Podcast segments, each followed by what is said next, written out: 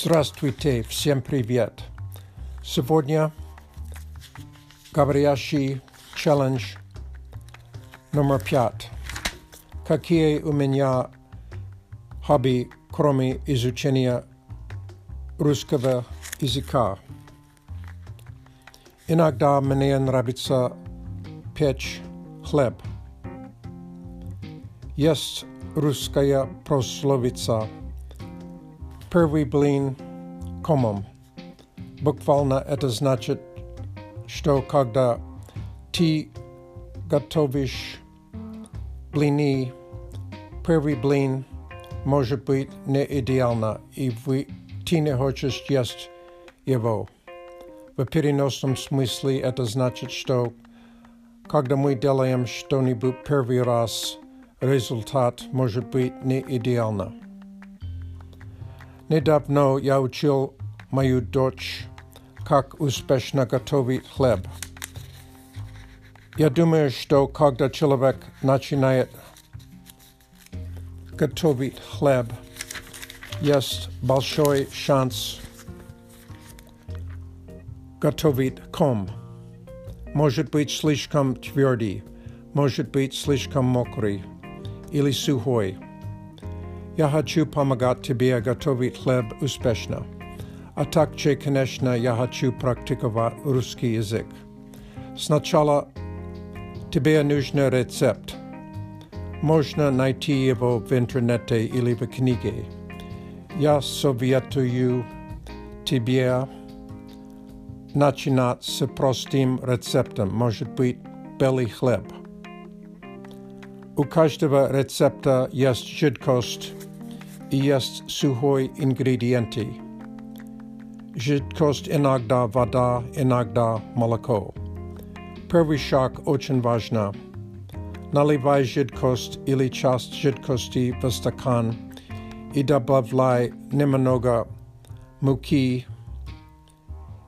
isahara yesli yest sahar verecepte. Vetem shage ya esposo you termometru. Температура, жидкость очень важна. Должен быть около 7, 37 градусов, не выше, чем 43 градуса. Я использую микроволновую печь для этого. Это удобно, но не обязательно. Когда температура жидкости идеальна, я добавлю Дрожи. и смешиваю. Потом надо ждать 10-15 минут, пока не будет много пузырей. Второй шаг – смешивай все ингредиенты. Это трудный шаг, потому что тесто прилипает к ложке и к рукам. На этом шаге нужно определить, когда тесто слишком мокрый, и добавить немного муки.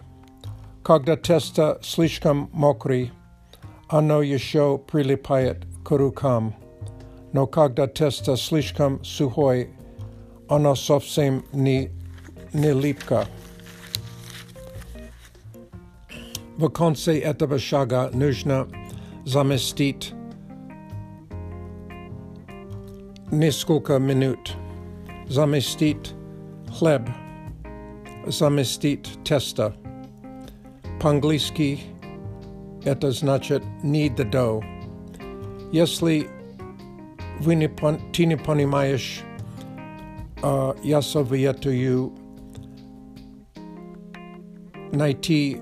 uh, informaciju na YouTube zamestit testa ili how to knead bread. Posli zamesa nužna postavit testa v teplое место около часа. testa dolžen должен увеличиться в После этого замести еще раз и положить тесто в форму для выпечки.